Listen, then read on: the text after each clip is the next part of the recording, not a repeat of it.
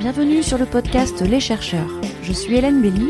J'interviewe des femmes et des hommes qui se sont penchés à fond sur un thème, une idée, un concept, au point d'y consacrer des années de leur vie, voire leur vie entière. Je m'intéresse à eux comme sujet, tout autant que leur objet d'étude. Qu'est-ce qu'ils ont à nous apprendre de plus qu'on ne sait pas?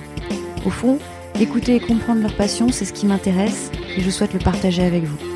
Si vous avez envie de poursuivre le voyage initiatique dans la tête et les pensées de ces chercheurs, leurs publications seront évidemment mentionnées dans le lien de ce podcast. Très bonne écoute à tous. Aujourd'hui sur le podcast Les chercheurs, j'interviewe Asia Asrir. Tu es docteur en immunologie avec une spécialité en cancérologie. Ton premier sujet de recherche portait sur les cellules mémoire. Depuis, tu traites de bien d'autres sujets que tu pourras nous présenter au cours de cette interview. Tu es aussi une artiste de la recherche car tu mets en mots et en scène tes découvertes, tes façons d'appréhender notre monde, au travers notamment de concours d'éloquence auxquels tu as participé et du groupe de théâtre le Science Comedy Show. Alors Asia, revenons à ton parcours. Par quel chemin es-tu arrivée à la biologie cellulaire? Bonjour Hélène. D'abord, j'aimerais te remercier vraiment pour cette invitation. Je suis très contente d'être là. Donc moi, je m'appelle donc euh, tu m'as bien présenté, merci, c'est super. donc moi, donc moi c'est Asia Asrir. Donc du coup, euh, ben, aujourd'hui, je suis chercheuse en biologie, mais je vais te raconter un peu mon histoire si tu veux bien. Juste après mon bac scientifique, j'ai fait médecine. Voilà, mon père voulait que je sois médecin, puis moi ça me plaisait hein, l'aspect euh, corps humain, patience, c'est vraiment ce que je voulais faire aussi. Et euh, mais euh, je n'ai pas baigné dans cet univers scientifique. Voilà, mes parents n'étaient pas scientifiques, j'étais plutôt bonne élève, donc toujours euh, arrivée au, top euh, en classe. Mon papa était fier de moi, donc il voulait que je sois médecin. Et puis je me suis dit c'est un super métier la médecine. Je connaissais pas le métier de chercheur à ce moment-là, hein, je tiens à le préciser. Donc j'ai fait médecine, j'ai fait CPCE1, c'est un concours euh, très dur où en fait c'est du bourrage de crâne, donc l'anatomie, la biochimie, la biocelle. Donc je découvre quand même des matières que je ne connaissais pas. Et donc c'est vrai que je me rappelle de ce moment-là où on était euh, dans l'amphithéâtre, on avait cette prof qui nous présentait une grande diapositive sur la cellule, l'intérieur de la cellule, comment c'était. Donc on découvre l'intérieur de la cellule. C'était une fascination pour moi. J'ai juste adoré et je me rappelle exactement Hélène de ce moment-là où je regarde avec mes grands yeux, mais j'étais mais et, et puis je me retourne pour essayer de croiser le regard de quelqu'un pour dire mais et les gars regardez c'est énorme et je vois personne, je vois tout le monde qui gratte du papier. C'est vrai que là j'étais j'étais je suis sensible hein, ouais, depuis toute petite ouais. et là je me suis dit mais c'est énorme ce qu'on est en train d'apprendre. Donc j'étais fascinée par l'anatomie, le corps humain, je trouve ça je trouve que c'est une merveille. Quoi qu'il en soit, du coup, j'ai fait la première année, je l'ai pas eu, voilà. Et j'ai voulu retenter encore une année, voilà, mon côté un peu, j'abandonne pas, je vais jusqu'au bout. J'ai fait une deuxième année. Figure-toi qu'on était en train de réviser avec euh, avec une collègue euh, la biochimie, l'examen de biochimie, et il s'avère que la veille, ils ont modifié les horaires. Donc, on arrive en retard. La règle, le règlement, c'est le règlement. J'ai pas pu composer la biochimie, voilà. Donc, euh, fini médecine et, il a fallu switcher vers quelque chose qui, qui, qui, se rapproche le plus, qui était la biologie cellulaire à ce moment. -là. Donc, je suis passée en deuxième année de, de biologie. J'ai fait une licence biologie cellulaire et physiologie. Tout ce que je savais, c'est que, ok, la biologie m'intéressait. Euh, je, je, voulais toujours, euh, mon esprit, c'était d'avancer, d'être toujours parmi les meilleurs. C'est tout. Et je savais qu'au bout, j'arriverais à quelque chose avec ma ténacité, ma persévérance et ma résilience. Et donc, du coup, j'ai fait cette licence, puis j'ai fait un master euh, euh, biosanté. Donc euh, pareil, où j'ai découvert justement ces matières, dont l'immunologie. Donc j'étais fascinée par cette matière-là. Euh, et donc je me suis spécialisée encore plus puisque j'ai fait ensuite un master de recherche immunologie maladies infectieuses. Mmh. Donc là je rentre dans la recherche pour le coup. Là je commence à comprendre l'univers de la recherche. Je trouve ça passionnant. Et après ben, j'ai entamé une thèse en immunologie au centre de physiopathologie de Toulouse-Purpan.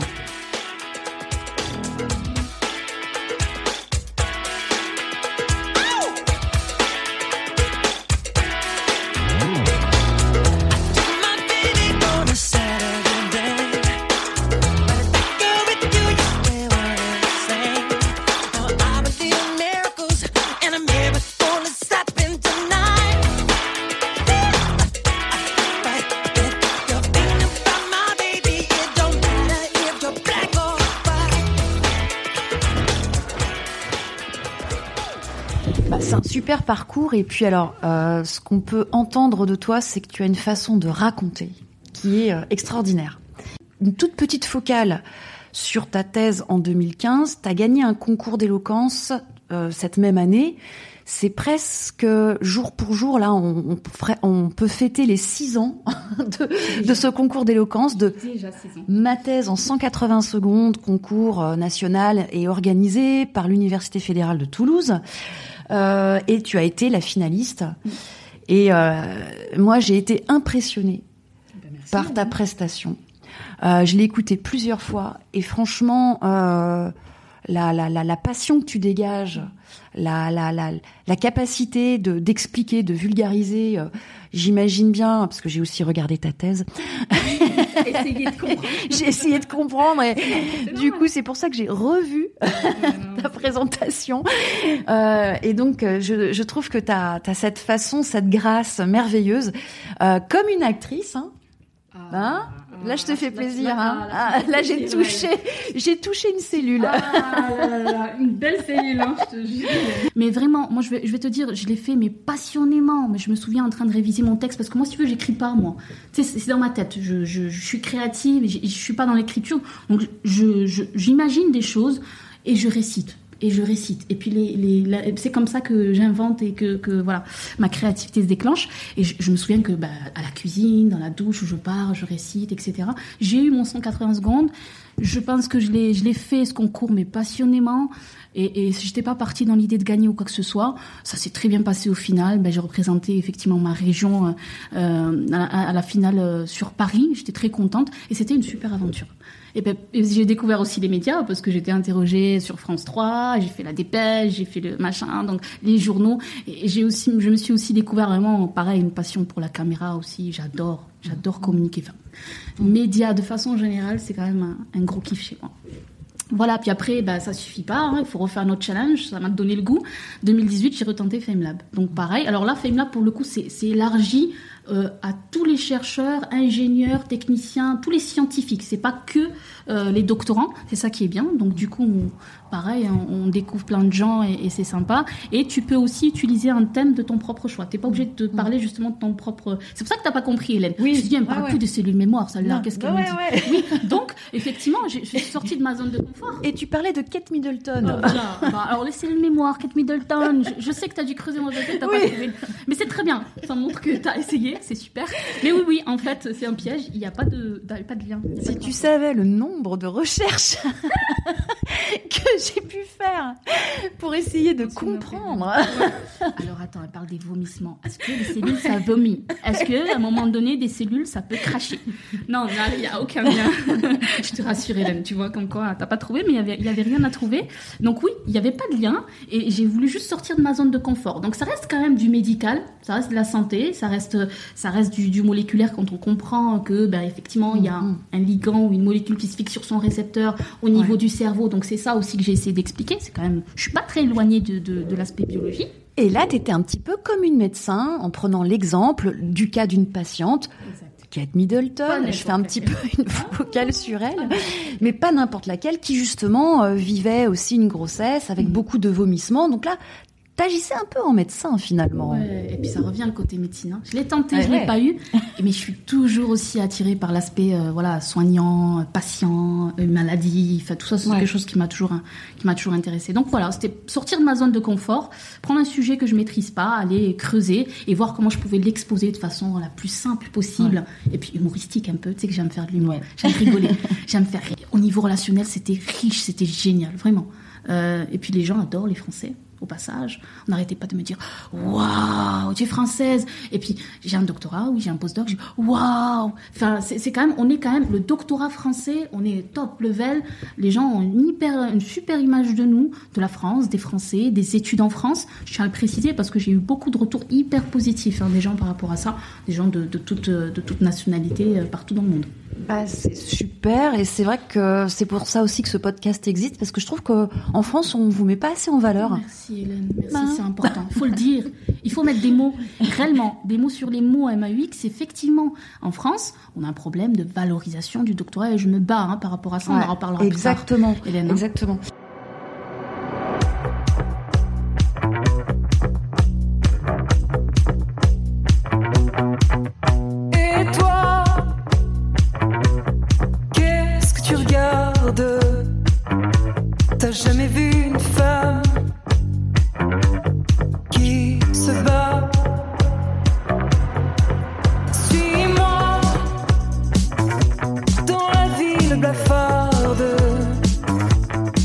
Je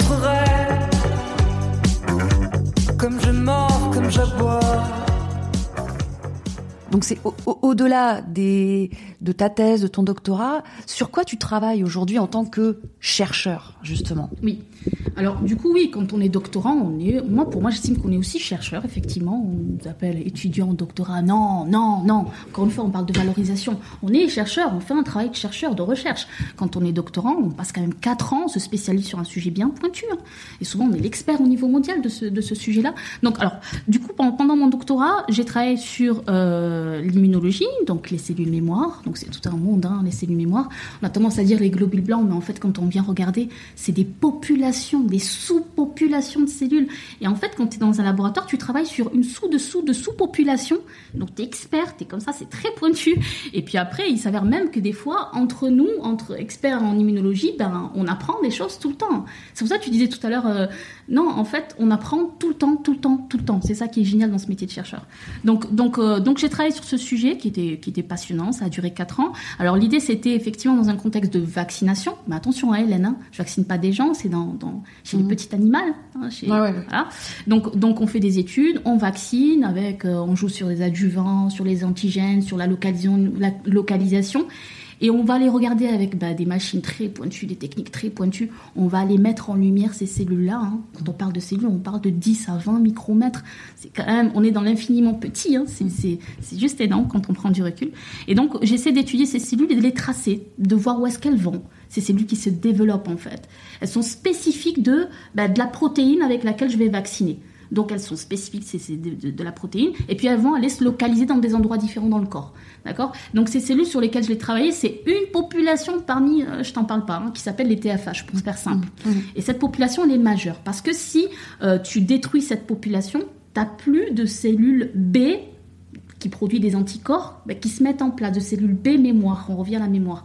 Et en fait, le but de tout vaccin, c'est de produire ces B mémoires d'accord? Qui vont rester dans un réservoir. Puis au moment où tu vas avoir bah, le virus qui va arriver, elles vont se déclencher, elles vont se multiplier, et elles vont produire plein d'anticorps en direction c'est-à-dire spécifique, hyper spécifique bah, d'une protéine du virus, ce qui fait que ben voilà, tu vas pouvoir te défendre et pas tomber malade, par exemple, contre, contre une maladie donnée. Donc c'était l'idée. Je travaillais sur vraiment une population majeure, majeure, majeure, majeure. D'où l'intérêt effectivement de, de, ce projet de recherche qui a abouti à une publication d'un Naturcom, donc super que j'ai pu valoriser euh, dans mon travail. Et ensuite, euh, Hélène, après euh, cette thèse, j'ai voulu me spécialiser en cancérologie. Voilà, vraiment, c'était quelque chose qui me tenait à cœur, pour des raisons personnelles, peu importe, mais j'avais voulu, vraiment maîtriser ce domaine. Et donc, quand tu fais une thèse en immunologie, bah, tu peux aller où tu veux. Ce que je disais, hein, tu es au carrefour de, bah, des pathologies, de l'infectieux, tu peux tout faire. Et donc, je me suis orientée vers... Donc, j'ai fait un postdoc en cancérologie passionnant. C'est toujours passionnant. Je crois que le terme de passionnant, tu pourrais le compter plusieurs fois. Il va revenir souvent, hein, je te le dis. Il faudrait que je trouve des synonymes. Dis-moi un synonyme de passionnant, Hélène. Euh, exaltant. ouais, c'est ça. Exaltant, euh, stimulant. Voilà, faut que je dise autre chose. Ouais, c'était c'était stimulant, je le refais. C'était vraiment très stimulant. Alors, je fais simple encore une fois, j'ai travaillé sur les vaisseaux tumoraux. Figure-toi que dans une tumeur solide, tu as plein de vaisseaux dedans, et les vaisseaux, ça permet ben, à la tumeur, aux cellules tumorales, de pouvoir, euh, comment dire, euh, s'alimenter. Tu vois, faire venir l'oxygène, faire venir les nutriments, pour pouvoir grossir. Grossir, c'est le but d'une tumeur, d'accord? Tumeur, c'est dingue. À la base, c'est des cellules, c'est nos cellules, hein. C'est cellules du soir, c'est ça qui est dingue. Et ces cellules, ben, elles dégénèrent complètement, elles perdent la boule, tu vois. Toi qui n'as pas fait de psychologie un peu, mais tu pourrais personnifier le truc, tu vois, quelqu'un qui, perd la raison complètement. Et, du coup, ces cellules se retrouvent à bah, vouloir nous détruire, nous. Mhm. D'accord? Donc, nous, en tant que chercheurs, on va trouver le moyen de, trouver les outils pour pouvoir contrôler ces cellules, faire en sorte qu'elles ne se multiplient pas, mhm. d'accord? Qu'elles vont pas envahir ton organisme. bref, pour faire simple. Donc, du coup, moi, j'ai travaillé sur les vaisseaux tumoraux. En temps normal, le dogme, c'est que bah, une tumeur, quand elle développe des vaisseaux, c'est pour se nourrir. Mais elle va faire en sorte que ces vaisseaux sont complètement anarchiques. Vraiment. Ça, en gros, ça permet de lui faire euh, de, se nourrir, c'est-à-dire de lui faire venir ses nutriments, son oxygène. Mais par contre, les globules blancs qui vont aller attaquer la tumeur, bah, c'est comme si tu disais il y a eu un tsunami, ils n'arrivent pas à emprunter ces vaisseaux, comme un peu une sorte de route après un tsunami. C'est dur. Alors ce qui est dur, c'est que justement, ces cellules ont du mal à atteindre le cœur de cette tumeur pour aller la détruire. Mhm. Tu vois? Donc c'est quand même Enfin, c'est magnifique. Ouais, du vice. euh, C'est- un film d'action, quoi. un film d'action. Exact. Tu le vois, le film. Ouais, Hélène. ouais. Play. Donc, et, et alors, du coup, ce qui se passe, c'est que, euh, donc, souvent, je te disais, ces vaisseaux tumoraux sont associés à un mauvais pronostic. Mais moi, j'étais chez un expert, justement, mondial, euh, qui a montré que, justement, euh, parmi tous ces vaisseaux, ces mauvais vaisseaux, il y avait des bons vaisseaux, qu'on appelle les HEV. Faire simple, les High Endothelial Vessels. voilà, voilà. Et, et ces bons vaisseaux, en fait, sont de vraies portes d'entrée pour les lymphocytes à l'intérieur de la tumeur. Donc mon but a été de développer euh, un traitement pour euh, faire en sorte qu'on ait plus de ces bons vaisseaux. Donc plus de portes d'entrée, donc plus de lymphocytes qui infiltrent la tumeur, et bim, régression. Magnifique. Ouais, ouais, Hein des Avengers. Oh ouais, t'as trouvé le mot. Merci Hélène. Des Avengers. Et donc, et donc voilà, c'est ça l'idée. Donc c'est ce que j'ai fait pendant, Mhm. pendant mon postdoc qui a duré euh, quoi, presque trois ans. J'ai travaillé dessus. On est sur un papier qui est en révision en ce moment dans Cancer Cell, donc c'est génial, euh, qu'on va pouvoir vraiment valoriser avec une collaboration clinique aussi. Donc donc c'est super. On travaille beaucoup sur le mélanome essentiellement. Donc donc des travaux qui sont vraiment, qui apportent vraiment, un- un- c'est une vraie avancée sur la compréhension justement de l'intérêt de ces bons vaisseaux et de faire en sorte que ça peut être. Alors, c'est vrai qu'on parle souvent de désert immunitaire. Hein, euh, Ouais, c'est vrai que c'est un terme que j'ai déjà entendu. Déjà ouais. entendu, Ouais. Hélène. Donc effectivement, on, on- on dit souvent, bah oui, mais alors il faut booster les, les lymphocytes. Faut... Mais un des problèmes, c'est déjà qu'ils qu'ils n'arrivent pas, les lymphocytes, à atteindre le cœur de la tumeur dans certaines conditions. Donc il faut agir, en fait, dans le cancer, il faut agir à plusieurs niveaux. Il faut agir dans le développement de ces bons vaisseaux, il faut agir dans ces lymphocytes pour les booster, parce qu'il y a un vrai problème aussi, on en reviendra tout à l'heure avec l'immunothérapie. Mais, mais il faut agir à plusieurs niveaux pour combattre euh, bah, le cancer. C'est très complexe, c'est une maladie très complexe. Pour mettre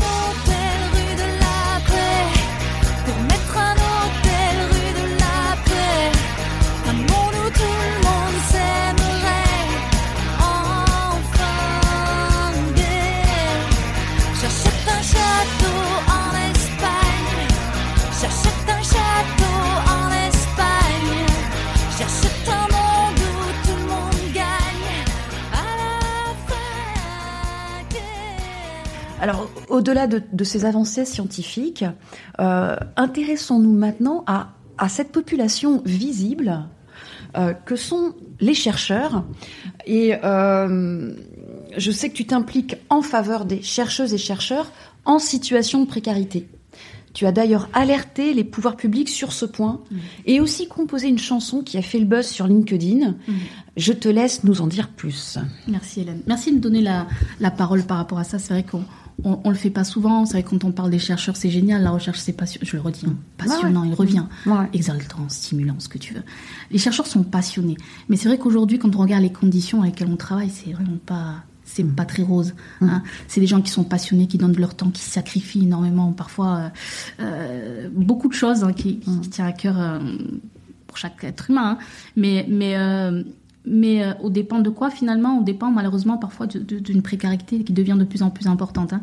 Euh, la situation, je trouve que voilà, il faut le dire, il faut mettre les termes. Elle est un peu, elle est un peu grave. Voilà, parce qu'aujourd'hui, euh, effectivement, après un, un doctorat, après peut-être deux post-docs, tu n'as aucune garantie à l'âge ben, de quoi 33 ans, 4 ans, 34 ans quand même. Tu n'as aucune garantie de pouvoir avoir un poste stable de chercheur. Après toutes ces années, jusqu'à après avoir atteint le summum, euh, jusqu'à après avoir été expert d'un sujet bien pointu. Alors je t'avoue que j'étais un peu en colère. Moi, j'ai voulu interpeller Macron. Hein, Ouais. J'ai dit Macron, il faut que j'écrive une petite lettre à Macron. Donc j'ai posté ça. C'était un post il y a quelques mois, mais euh, c'était le premier post Hélène que j'ai que j'ai posté. Alors c'est pour ça que c'est un peu symbolique. Je vais te le lire. si tu veux Allez, vas-y, ouais. ouais, ouais. Alors, euh, je l'ai intitulé Sauvons la recherche publique. Allez, soyons fous. soyons fous. Alors, écoute bien. Broyer, filtrer, centrifuger et encore le culot d'espérer. Qui peut m'expliquer ce protocole qu'on nous impose? Où sont les mises au point? Sur quelle manip vous vous basez Pourquoi nous incuber dix longues années? Un doctorat plus deux postdocs pour au final remettre le résultat en question? Le fruit d'un travail acharné, sans compter, à l'abri de la lumière, et voilà que soi-disant on a trouvé l'erreur, le dossier n'est pas assez bon pour être sélectionné. Une équation qui fait de moi une inconnue après toutes ces années. Quel sentiment d'injustice. Je dois rendre la blouse et dans le silence m'éclipser Jamais À tous ceux qui font la loi. Venez voir le quotidien d'un chercheur, parce que passionné, ne compte pas les heures, travaille le soir, le week-end, fait des sacrifices, pour un salaire qui ne fait pas rêver. Vous pouvez me faire le procès d'avoir été naïve, trop la tête sous l'eau. Monsieur le Président. La recherche publique est en manque d'oxygène. Elle agonise en silence et n'est encore debout que grâce aux chercheurs qui la tiennent par la hanche dans un hôpital déjà en crise. Mais, mais là, tu parles de la recherche euh, en biologie, et puis il y a, il y a aussi tous ces chercheurs euh, dans des domaines qui sont assez méconnus. Euh, euh, bah, euh, moi, j'aime bien, hein, c'est les sciences humaines, hein, Oui. avec la socio, l'anthropologie, l'histoire. C'est souvent aussi des doctorants, des doctorantes qui sont pas bien compris. Oh oui.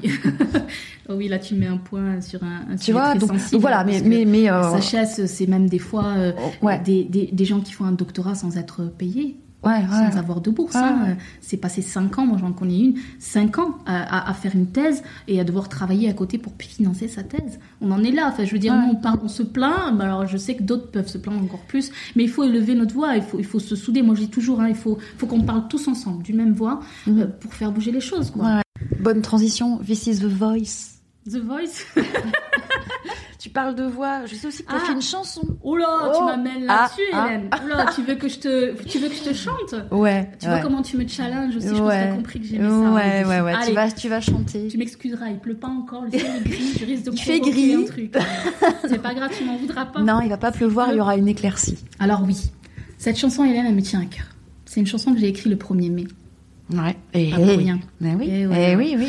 Donc- et donc, on est bah, bientôt le, à nouveau un 1er mai. Presque, ça va bientôt faire un an. Et Ouais. cette chanson, elle a fait, je l'ai écrite. Alors, je l'ai écrite, elle fait pas, tu verras, elle est rapide. Hein. J'ai fait un tout petit refrain. Là, je l'ai reprise de Aznavour, euh, La Bohème. Euh, je trouve très belle cette chanson. Et donc, du coup, euh, mais euh, donc, je l'ai parodiée un peu sur euh, ben, la recherche. Alors, on y va. Je sais que Ouais, là, ouais. tu me regardes, mais vas-y, Ouais. chante. Allez, vas-y, vas-y, vas-y. Ah, ouais, ouais, attends, chante, ils vont mettre le suspense. Alors, laisse-moi préparer ma voix. Alors, La la la la la la. Ah, tu mets l'impression là, tu mets l'impression. Alors, je vous parle d'une réalité que les moins de 30 ans ne peuvent pas connaître. Bac plus 10 à la clé, une thèse de postdoc et de jour en CDD. Je rêvais d'une vie stable, d'un labo formidable, au diable la loi sauvadée. La course au papier pour un CV dur de t'abandonner. La recherche, la recherche, ça voulait dire bosser un week-end sur deux. La recherche, la recherche, tant de sacrifices pour si peu de justice. Elle a fait le buzz cette chanson. Ah, c'est- bah, une très belle chanson et tu sais que la bohème de Aznavour, euh, c'est une chanson qui décrit euh, la, la vie des artistes en fait. C'est la bohème et là t'associes, euh, ouais, t'associes la vie euh, difficile que peut avoir un artiste et tu l'associes à la vie difficile que peut avoir un, un chercheur, une chercheuse. Ouais, chercheur est un artiste. ouais, c'est ça, c'est ça. C'est ce que je disais dans ma présentation. Exactement. Ouais, ouais, On revient. C'est exactement ça. Tu es une artiste de la recherche. Ouais, je pense que les chercheurs ont un regard sur, euh, sur le corps humain, sur, sur la vie, sur l'homme qui est absolument euh, merveilleux. Euh, alors j'espère que la, ton texte et la chanson vont refaire le buzz à travers ce podcast. C'est aussi, euh, c'est aussi l'idée. Merci de les avoir fait revivre. Ah Bah, ouais, bah, je t'en prie avec grand plaisir. Et puis, euh, est-ce que tu pourrais du coup euh, ré- résilience Ah, je l'ai mal Résalience, ouais. pardon ouais, je me rendais compte parce que Ouais, contraction de réseau alliance et résilience donc résalience c'est ta chaîne YouTube yes. que Alors, tu as créée avec Delphine Caps Exactement. Alors, on reste sur les docteurs en bio pour le moment, hein, parce est, nous deux Mmh. Docteurs en bio, des intervenants qui sont dans le privé et qui ont de multiples métiers euh, divers Mmh. et différents et qui sont partis d'un PhD en bio, qui ont parfois fait un postdoc ou pas, et qui aujourd'hui sont dans le privé et qui sont complètement, euh, comment dire, heureux de ce qu'ils font, euh, tu vois, et épanouis. Oui, c'est possible, tu vois. Un, c'est de montrer que c'est possible. Deux, c'est de montrer qu'il y a plein de métiers possibles après un doctorat en bio. Mhm. Qu'on se limite loin de là de juste le métier de chercheur ou de, de, je dirais, du trajet de recherche académique. Et trois, bah, des fois, tu es quand même étonné de voir le parcours des gens parce que l'idée, c'est de faire intervenir des gens qui nous parlent de leur période, ce que j'appelle la période de transition. C'est-à-dire que le moment entre qui sont docteurs, jeunes docteurs et le moment qui rejoignent, qui rejoignent le privé. Donc, ils te parlent de cette période, ils te disent comment ils sont arrivés jusqu'à là où ils sont, Ouais, ouais. euh, quelles difficultés ils ont rencontrées, euh, comment euh, ils ont vécu euh, bah, la coupure, la rupture avec la recherche académique. Ils, dévoilent vraiment, ils Mhm. posent carte sur table, des fois leur trip, ils vous parlent avec des mots parfois durs, hein, des Mhm. mots, des mots touchants des fois. Vous avez des vraiment, j'ai eu des frissons des fois à interviewer. je les appelle des chercheurs, mais du privé, chercheurs du privé.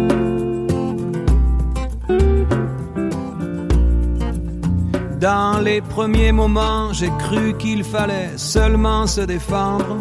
Mais cette place est sans issue, je commence à comprendre.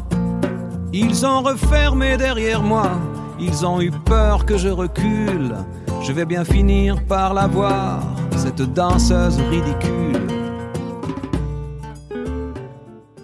Et il y, a- il y a un autre endroit où moi je, je frissonne aussi. C'est la scène, c'est la scène du théâtre. C'est la scène de théâtre. Alors justement, quelles sont les actualités de Alors- votre groupe de théâtre alors voilà, donc en, en cette science- période un petit peu Eh particulière, ouais, mais ouais, euh, bon, allez, euh, Alors, résilience. merci Hélène. tu as bien raison. Hein, S'il y a bien une personne qui doit faire preuve de résilience, c'est bien moi. Mais c'est vrai que, oui, alors Science Comedy Show est né en 2015, Ouais. juste après ma thèse en 180 Ouais. secondes. Ouais. Alors la même promo hein, qui a passé MTC en 80, on a voulu faire un truc, on a voulu continuer. C'était une belle histoire, donc on a lancé, enfin, euh, avec justement notre, ce que j'appelle notre coach ou metteur en scène euh, euh, qui s'appelle Mathieu Pouget. Donc lui, on a eu ce projet de monter, de monter le Science Comedy Show. Alors c'est un peu pour vulgariser entre guillemets la science. Donc ce qui est génial par contre, Hélène, c'est qu'on était quoi une, une dizaine, entre 6 et 10 docteurs de toutes spécialités différentes. On en revient là pour le coup, il y avait Ah, ça, pas que c'est de la bio. c'est Mais super. vraiment, il y Ouais, avait de ouais, l'histoire des SHS, il y avait euh, Ouais. euh, de l'histoire de l'art, il y avait des gens de, de partout, des juristes. Enfin, Mm. c'est- vraiment génial pour le coup. Et donc une diversité, une richesse. Alors le but, c'est que chacun qui ses sketchs, Mhm. avec son originalité, avec sa signature, avec... on était tous très créatifs. On adorait la scène et le théâtre. Enfin voilà, c'était ce qui nous rejoignait.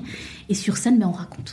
Un, un point que Anne Pézé, dans le précédent épisode, avait aussi cité, c'est pour moi une compétence transférable fondamentale que vous, chercheurs, vous avez, c'est votre capacité à travailler votre esprit critique. Et euh, vous avez vraiment moyen, en plus tu, tu le démontres, tu es très didactique, vous avez moyen, comme le faisait Anne aussi, de bien démontrer en quoi c'est utile l'esprit critique. Pour te dire ma propre expérience, moi j'ai quand même une thèse en immuno, tu vois. Ouais. Enfin, euh, euh, je maîtrise. Enfin, en plus, je travaille sur la vaccination. Je maîtrise quand même euh, le, le sujet, en tout cas au niveau biomoléculaire. Donc, je, je peux expliquer le vaccin, comment ça fonctionne, etc. Ben, j'ai été face à des gens et, et pourtant de mon entourage à qui ben, j'ai voulu expliquer comment marchait le, le vaccin de Pfizer avec bah, ce vaccin protéique. Viens que je t'explique au niveau moléculaire comment ça marche, etc. Mais avec, tu vois, au niveau scientifique, c'est la scientifique qui parle pour le coup. Et, et là, j'ai eu des réactions du type, mais tu es une vendue. Tu es une vendue. Ouais. Donc nous, quand on va, on se déplace, on va rencontrer ces jeunes, qu'on leur apprenne ce que c'est que l'esprit critique, à aller, attention à l'information, comment vérifier l'information, comment aller chercher l'information, etc. Méfiez-vous de tout ce qu'on entend. Et ben là, on leur donne des clés. Très bonne route, très bonne continuation dans Bon tous vent. tes projets, bon vent. Merci. Et, euh, et au plaisir de te réinterviewer pour euh, peut-être euh, tout simplement euh, que tu nous permettes de réactualiser tes, tes avancées scientifiques et tes autres projets merveilleux. Avec grand plaisir, Hélène. Ouais, super. Avec- vraiment, j'ai passé un très très bon moment en ta compagnie. Tu sais très bien, hein, je te l'ai dit juste avant de commencer, j'apprécie énormément le travail que tu fais, Hélène. Vraiment. Bah, merci. Et je n'hésiterai pas à communiquer autour de ça. Et, et je te souhaite aussi bon vent. Merci beaucoup. que le vent nous emporte. Allez, Laissons-moi emporter.